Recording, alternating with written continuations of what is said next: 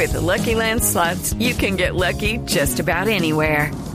This is your captain speaking. Uh, we've got clear runway and the weather's fine, but we're just going to circle up here a while and uh, get lucky. No, no, nothing like that. It's just these cash prizes add up quick. So I suggest you sit back, keep your tray table upright, and start getting lucky.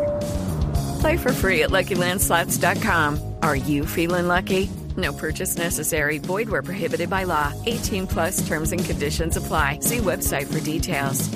Y un soldado muerto y 10 más trasladados a Valledupar por problemas de salud que se están investigando en estos momentos. María Camila Castro. Buenas tardes. Las autoridades médicas del ejército están investigando el caso de 11 soldados del Batallón Especial Energético y Vial que presentaron problemas de salud y fueron trasladados a un centro médico de la ciudad de Valledupar. Los uniformados se encontraron en entrenamiento en el batallón ubicado en el municipio de La Loma Cesar.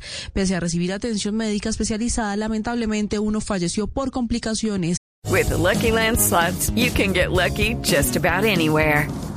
This is your captain speaking. Uh, we've got clear runway and the weather's fine, but we're just going to circle up here a while and uh, get lucky. No, no, nothing like that. It's just these cash prizes add up quick. So I suggest you sit back, keep your tray table upright, and start getting lucky. Play for free at LuckyLandSlots.com. Are you feeling lucky? No purchase necessary. Void where prohibited by law. 18 plus terms and conditions apply. See website for details. Pese a recibir atención médica especializada, el soldado Luis Eduardo Ipuana lamentablemente falleció por complicaciones de salud. El diagnóstico preliminar de la clínica descartó que se tratara de COVID-19 o alguna enfermedad relacionada. Entre tanto, los demás uniformados continúan en la clínica estables. A ellos actualmente se les vienen realizando los exámenes y análisis médicos pertinentes que permitan establecer el origen en el deterioro de su salud. Recordemos que en el mes de diciembre del año pasado, siete soldados que brindaban seguridad en Cesar presentaron problemas de salud y en su momento fueron diagnosticados con Chagas.